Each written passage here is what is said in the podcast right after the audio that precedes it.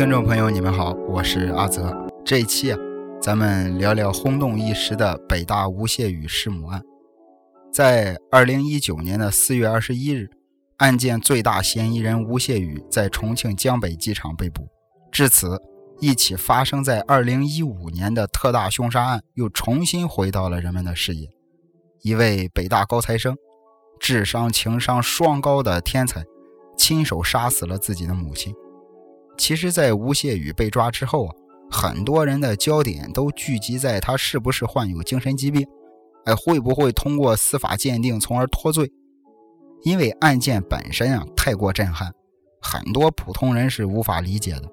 再加上吴谢宇的姑姑也患有精神疾病，而精神疾病遗传倾向非常明显，所以很多人怀疑吴谢宇可能也有精神疾病。但事实证明这是不可能的。因为通常情况下，患有精神疾病的人都会有这个被害妄想，很多都是为了自保才去杀人的，要么就是举止怪异、语言不清。咱们反观吴谢宇，这明摆着就是一场精心策划的、有预谋的杀人案。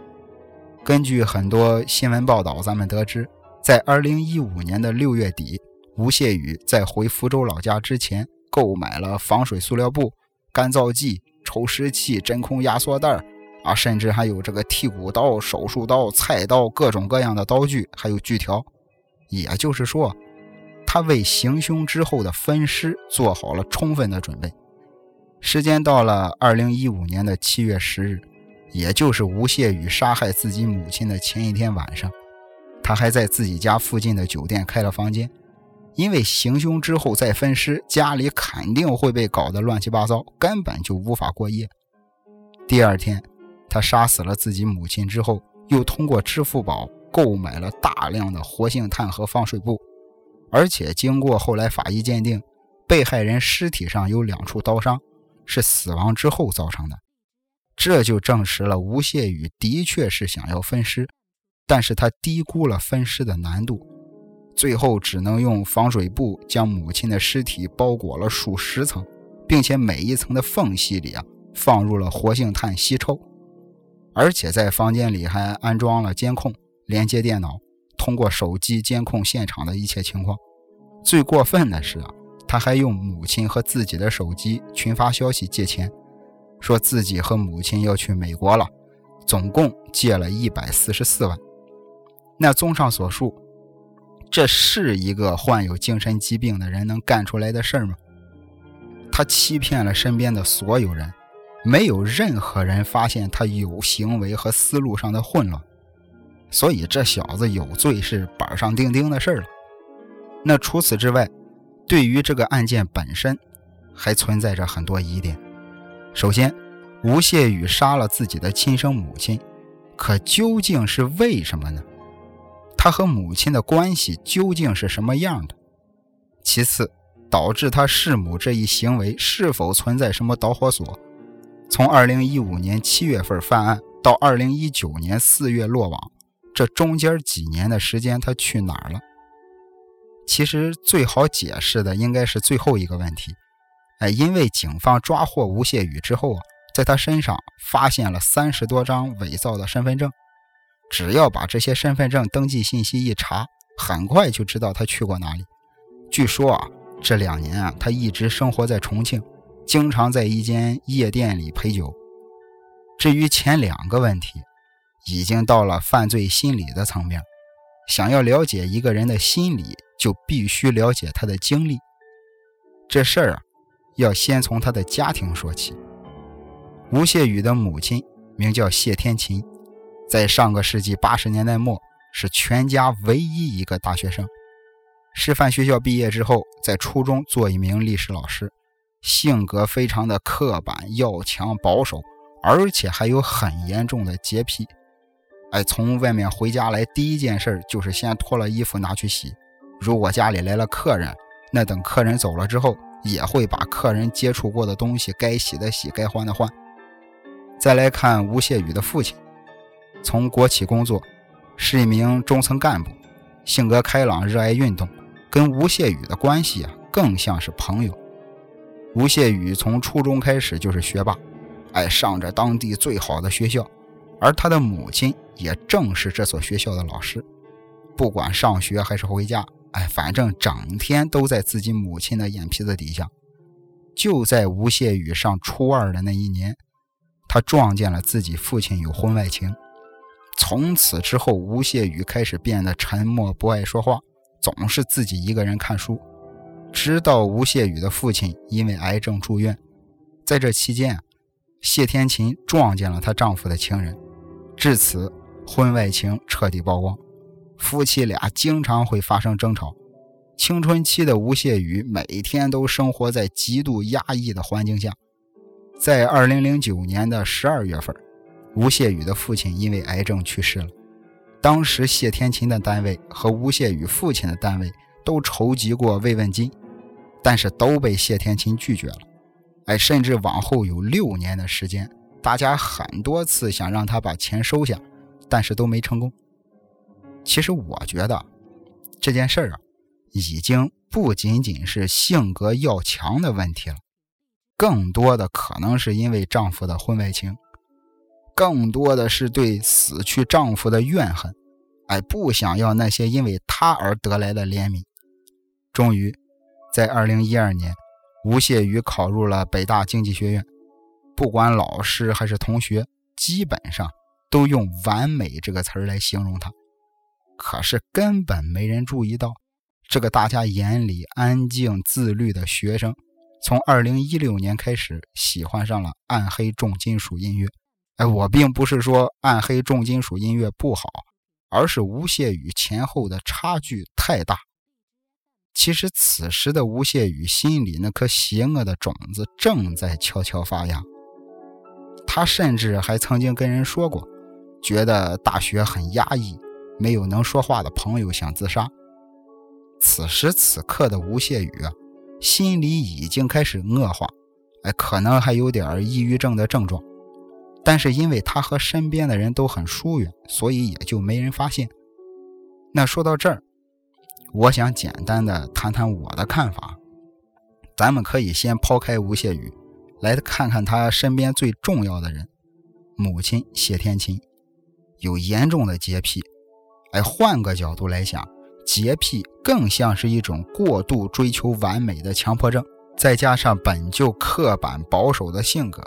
我认为谢天琴的生活一定是非常紧绷的，而生活在单亲家庭的吴谢宇，不管是在家里还是在学校，都是和母亲在一起。作为一个孩子，他的压力其实很大。我说的这种压力，并不是那种家长对孩子强势控制的那种压力，因为吴谢宇从表面看来表现得非常完美。我想说的是那种内心深处他自己给自己的压力。即使是青春期的时候，他也都没有一点叛逆的表现。在母亲对他的巨大的影响下，其实他也表现出和母亲相似的完美主义。就像他每天必须十一点睡觉，每天坚持健身，包括学习成绩的高要求，这种对时间、对规则的态度，你觉不觉得更像是另一个谢天琴，一个高智商版的谢天琴？高压培养的追求过度完美的性格，再加上本就智力超群，吴谢宇才会出现了危险人格。这样的吴谢宇其实更像是一个走钢丝的人，根本经不起什么风险事件的冲撞。可是生而为人，谁还不会经历几次冲撞呢？不管是吴谢宇还是谢天琴，父亲的出轨就是一次巨大的冲撞。曾经有过一条新闻报道，这个母子俩身边的人啊，曾经说过，说吴谢宇父亲去世之后，这对谢天琴的打击很大，他开始变得沉默而且易怒。谢天琴家楼上住户有小孩，有时候啊稍微有点吵闹，谢天琴就会冲上楼去数落人家几句。但其实静下心来想想。也许让谢天琴性格变化的根本不是丈夫的去世，而是她的背叛。对于一个这样要强、洁癖、保守的女人来说，丈夫的出轨绝对是对她道德观和自尊心的嘲弄。母亲性格和情绪的变化肯定会被朝夕相处的儿子所捕捉到。谢天琴变得沉默易怒，但奇怪的是，作为一个青春期的孩子，吴谢宇却没有。大多数青春期家庭发生变故的孩子都会变得叛逆或者抑郁，但是吴谢宇却格外的成熟冷静。我曾经看到过一句话。说最压抑的内心，不是爱而不得，哎，也不是恨却不能惩罚，而是既不能爱也不能恨。其实他可能一直在试图稳住那个站在钢丝上的自己，拼命的不让自己掉下来。最终，他做出了选择：与其担惊受怕的痛苦一生，倒不如直接从上面跳下来。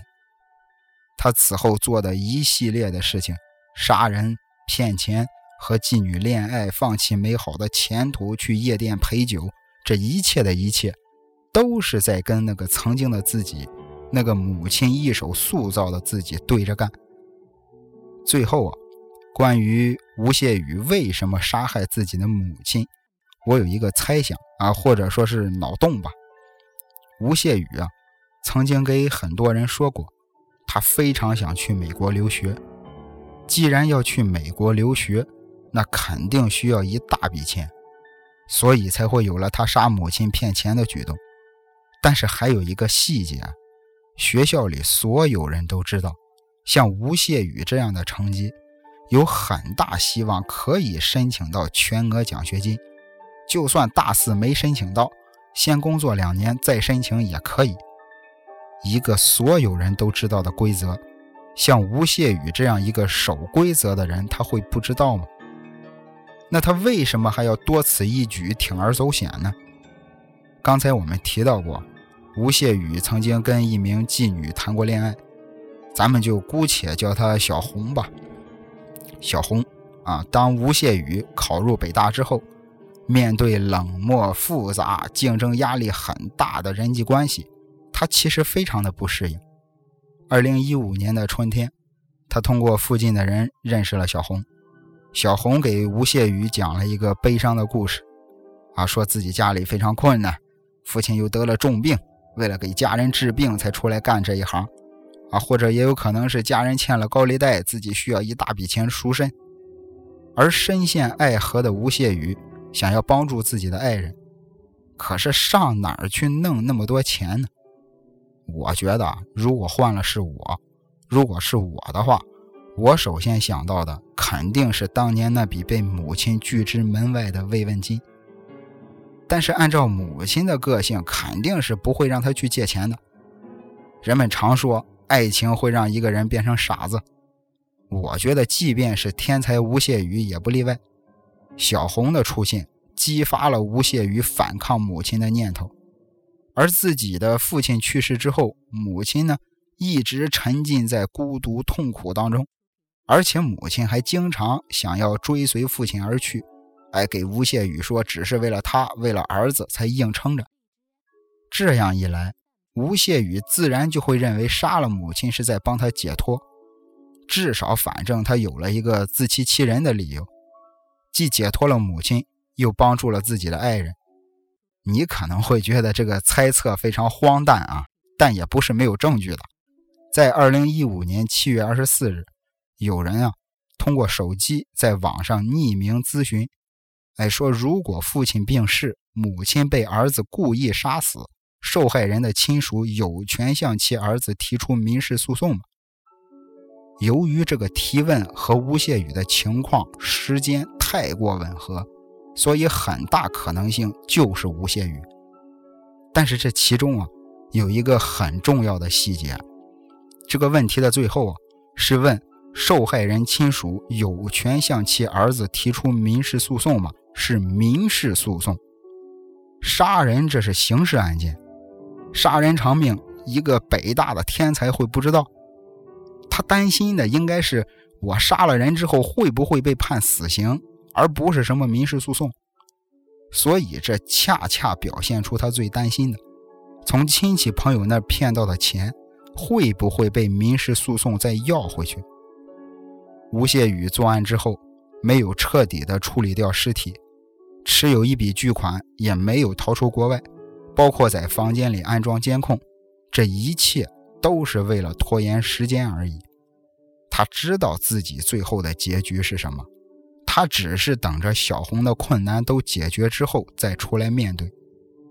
在二零一六年的二月五日，吴谢宇给他舅舅发了一条短信，说他自己跟母亲啊要回老家过年。可问题是，此时他的母亲早已不在人世，而且过年的时候他也并没有回老家。然后他的舅舅就很不放心，哎，才找去了母子二人以前的住所，这才发现了谢天琴的尸体。换句话说。如果吴谢宇不给他舅舅发那条短信，说不定到现在他还在逍遥法外，因为所有人都认为他们母子二人在美国生活的好好的。说白了，他是故意的，这更像是某种形式的自首。说到这儿，我好像用我强大的脑洞意淫了一个美好但是凄惨的爱情故事，但唯一一个问题就是，像吴谢宇这样一个天才。